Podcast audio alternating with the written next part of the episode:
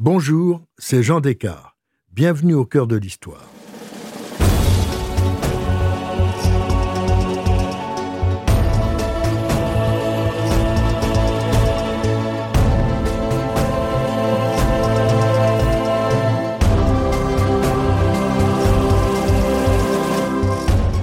Dans ce nouvel épisode, en deux parties, de notre série sur Élisabeth II, je vous raconte le début de règne mouvementé de la jeune reine qui succède à son père à l'hiver 1952. Douze ans d'épreuves personnelles et politiques qui vont forger le caractère de la souveraine la plus connue, mais aussi la plus secrète du monde.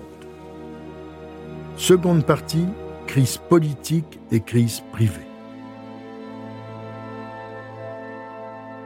Le 26 juillet 1956, au Caire, le président Nasser, au pouvoir depuis quatre ans, décide de nationaliser le canal de Suez.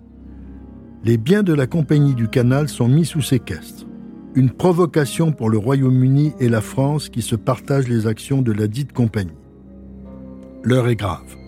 Le Premier ministre britannique, Anthony Eden, qui a succédé à Churchill, demande à la reine de paraffer l'ordre d'envoi de troupes britanniques en Égypte pour sauvegarder les intérêts de Londres. La souveraine est le commandant en chef de toutes ses armées, mais c'est la première fois de son règne qu'elle autorise une opération militaire importante. La Royal Navy et la flotte française font route vers l'Égypte. Anthony Eden pense que Moscou encourage Nasser et lui livre des armes. Les États-Unis, qui ont refusé de financer le barrage d'Assouan, redoutent une intervention soviétique si l'Égypte est attaquée. Ils refusent d'intervenir. En revanche, la coalition franco-britannique est soutenue par Israël. Les opérations militaires débutent le 29 octobre et sont un complet succès qui se solde par l'occupation de la zone nord du canal. En représailles, Nasser y coule des navires pour le rendre impraticable. Il coupe ainsi la route du pétrole à l'Europe occidentale. Les Américains condamnent l'opération franco-anglaise, l'URSS menace. Le 7 novembre, l'intervention est stoppée par l'ONU et se transforme en défaite. Les troupes franco-britanniques vont devoir piteusement évacuer la zone. C'est une épreuve pour Élisabeth II car son gouvernement a échoué en son nom. Elle réalise que le cabinet lui a caché la réalité de la situation. Le résultat est que Washington a pris ses distances et que Nasser devient, grâce à ce fiasco, le leader du monde arabe. Il a réussi à venger son pays d'une humiliation. Tout aussi grave, l'image de la reine est attaquée par un jeune père du royaume, Lord Altrincham, très soutenu par la presse qui diffuse ses propos extrêmement violents. Il dépeint la famille royale comme une clique de hobereaux en tweed et demande la suppression de la Chambre des Lords. Il va jusqu'à attaquer Elisabeth dans le ton de ses discours. La reine devrait dire des choses dont les gens se souviendront et faire des choses de sa propre initiative. Jusqu'ici, il n'y a pas le moindre signe qu'une telle personnalité soit en train de naître. Elle est profondément blessée par ces critiques et furieuse contre Lord Altrincham. Elle tente de reprendre la main en nommant un nouveau Premier ministre, ce sera Harold Macmillan. Toutes ces épreuves, Élisabeth II les a affrontées seule. Philippe n'est pas auprès d'elle. Il a quitté Londres début octobre avant la crise de Suez, à bord du Britannia, en compagnie de son secrétaire privé Michael Parker. Il se rendait à Melbourne pour l'ouverture des Jeux olympiques. Son périple de plus de quatre mois le mène ensuite vers la station scientifique britannique en Antarctique. C'est la première séparation aussi longue du couple et Philippe est en crise.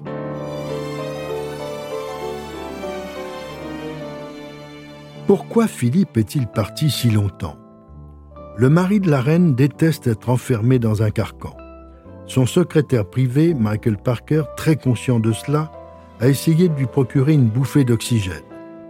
Peu avant son mariage, il introduit Philippe au Thursday Club, dont les membres se réunissaient tous les jeudis dans un restaurant du quartier chic de Mayfair. Le président en est un étonnant personnage, un photographe nommé Baron. Ce club réunit des personnalités très diverses, des journalistes, des acteurs comme David Niven et Peter Ustinov, et quelques aristocrates. Outre les déjeuners, ses membres se retrouvent parfois pour des dîners dans des nightclubs. Il arrive souvent à Philippe de participer à ces escapades nocturnes. Bien sûr, les joyeuses soirées du duc sont connues de Buckingham Palace. des rumeurs de liaison commencent à circuler dans la presse américaine. Ces ragots sur de potentielles infidélités ont finalement obligé le duc et son secrétaire à démissionner du Thursday Club. La séparation des époux pendant quatre mois était-elle une confirmation de leur mésentente ou plutôt la volonté de prendre du champ pour permettre une réconciliation? Sur le chemin du retour de Philippe, un nouveau scandale conjugal éclate. Cette fois, il concerne son secrétaire Michael Parker. Celui-ci est informé que son épouse vient de déposer une demande de divorce car elle ne supportait plus les absences prolongées de son mari. Il quitte le Britannia à l'escale de Gibraltar après avoir donné sa démission à Philippe. Un futur divorcé ne peut être au service d'un membre de la famille royale. Les retrouvailles d'Élisabeth et Philippe ont lieu à l'aéroport de Lisbonne le 18 février 1957. Elles sont guettées par une armée de photographes. Les journalistes en sont pour leurs frais, chacun des époux affiche un sourire éclatant la reine a compris qu'il fallait donner un statut à son mari. Quatre jours plus tard, le 22 février 1957, elle octroie à Philippe le titre de prince consort.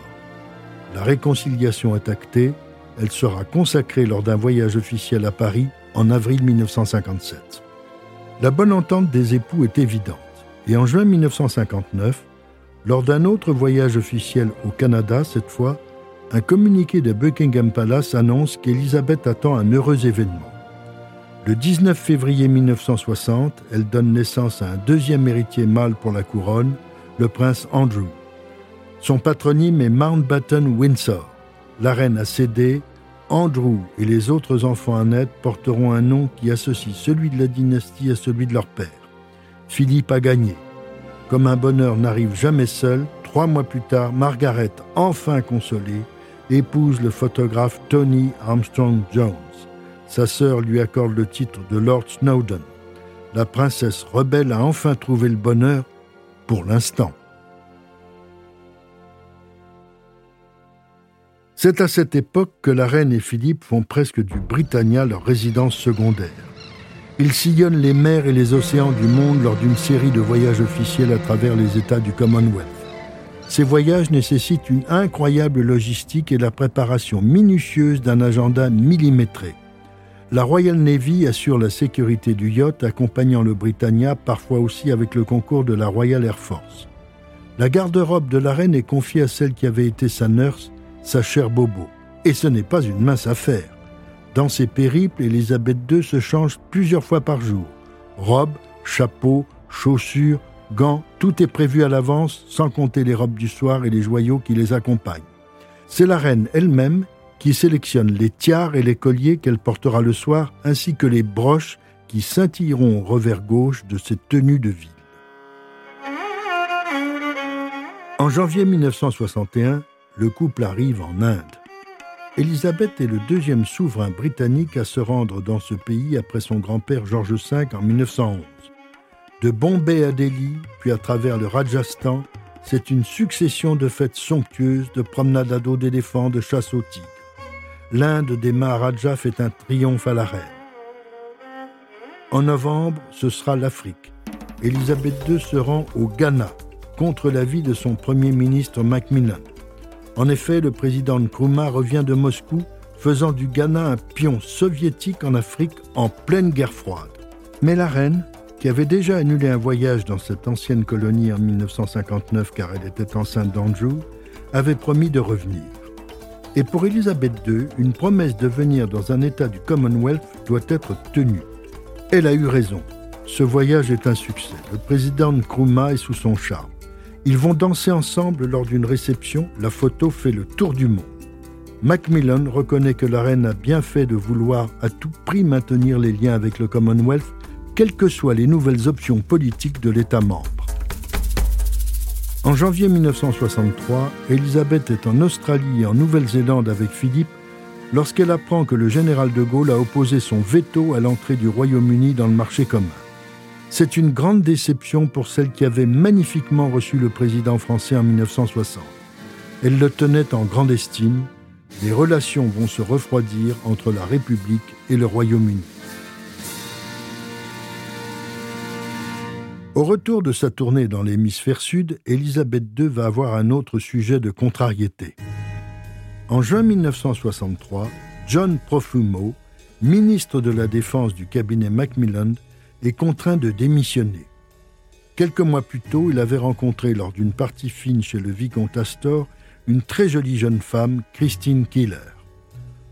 En réalité, c'est une call girl et elle devient sa maîtresse. Peu de temps après, la jeune femme, accompagnée d'une autre call girl, Mandy Rice Davis, passe un week-end chez un célèbre ostéopathe londonien, de Dr. Ward. Quelques jours plus tard, Christine Killer accuse le médecin de l'avoir violée. La presse s'empare volontiers de cette croustillante affaire, d'autant plus que le Dr Ward est très connu. À la faveur de l'enquête, on découvre que Christine Killer est aussi la maîtresse de l'attaché naval de l'ambassade du RSS à Londres, Ivanov, un agent du KGB. On apprend bientôt qu'elle est aussi celle du ministre de la Défense, John Profumo. Le scandale mondain se transforme en véritable affaire d'espionnage. Les confidences que la call girl a arrachées sur l'oreiller du ministre étaient transmises directement à l'agent du KGB, donc à Moscou. Dans un premier temps, le ministre nie, mais il finit par avouer la vérité à sa femme, puis au Premier ministre à qui il donne sa démission le 4 juin 1963. Désormais, il se consacrera à des œuvres caritatives. Quant au Dr Ward, on découvre qu'il dirigeait un réseau de call girls. Attaqué de toutes parts, lâché par ses amis, il se suicide en absorbant des barbituriques. Or, il était membre du Thursday Club quand le prince Philippe en faisait partie. Leur relation était amicale et le médecin avait fait plusieurs croquis du mari de la reine. Il avait un certain talent et ses dessins sont mis en vente après sa mort. Buckingham Palace va faire appel au conservateur des collections de peintures et de dessins de la reine pour racheter toutes les œuvres impliquant le prince, voire d'autres membres de la famille royale. Il s'appelle Anthony Blunt, lui aussi va faire parler de lui. L'affaire Profumo est grave puisqu'elle a contraint le ministre de la Défense à démissionner en pleine guerre froide. À l'automne suivant, le 18 octobre 1963, le Premier ministre Macmillan démissionne également pour raison de santé. Il est remplacé par Sir Alec Douglas Home, ancien secrétaire d'État aux Affaires étrangères. Si l'affaire Profumo est retentissante, elle n'est hélas pas la seule affaire d'espionnage qui déstabilise le Royaume-Uni. Une autre, plus grave, a commencé dans l'ombre il y a déjà quelques années, c'est l'affaire des cinq de Cambridge. Dans les années 30, cinq étudiants du Trinity College de Cambridge sont recrutés par les services secrets soviétiques. Ils appartiennent tous à la Société des Apôtres, une sorte de club datant de 1820, devenu le haut lieu de la contestation sociale au sein du Trinity College.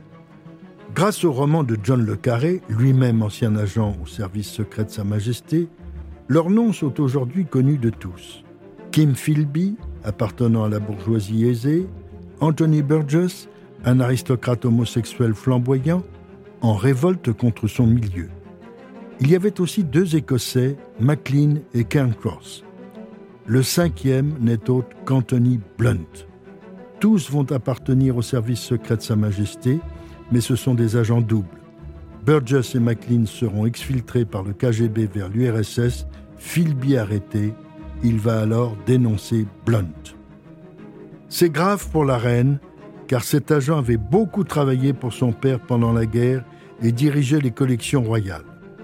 Il vaut mieux que cette affaire reste secrète. Un pacte d'immunité est conclu avec le conservateur après qu'il ait donné les noms de son réseau. Il restera sous haute surveillance et continuera à diriger les collections d'Élisabeth II. L'affaire ne sera révélée qu'en 1979 par Margaret Thatcher au grand courroux de la reine. Elle en voudra énormément à son Premier ministre. Ces affaires d'espionnage vont beaucoup perturber Élisabeth II, mais elle va tout de même avoir une occasion de se réjouir. Le 19 mars 1964, elle donne naissance à son quatrième enfant, un troisième fils, le prince Édouard. Elle déclare alors Quel bonheur d'avoir de nouveau un bébé à la maison.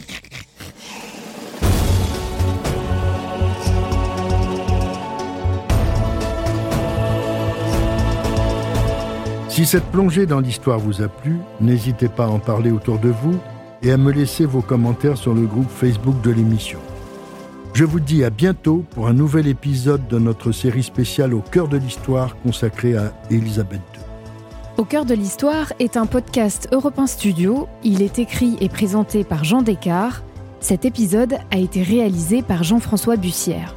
Pour ne rater aucun épisode, abonnez-vous sur Apple Podcast ou vos plateformes habituelles d'écoute. Ressources bibliographiques. Elisabeth II par Sarah Bradford, Penguin Books, nouvelle édition 2002. Queen Elizabeth the Queen Mother par William Shawcross aux éditions Pan Books 2009. George VI par Sarah Bradford aux éditions Penguin Books 1989. Elisabeth II, la reine par Jean Descartes aux éditions Perrin 2018.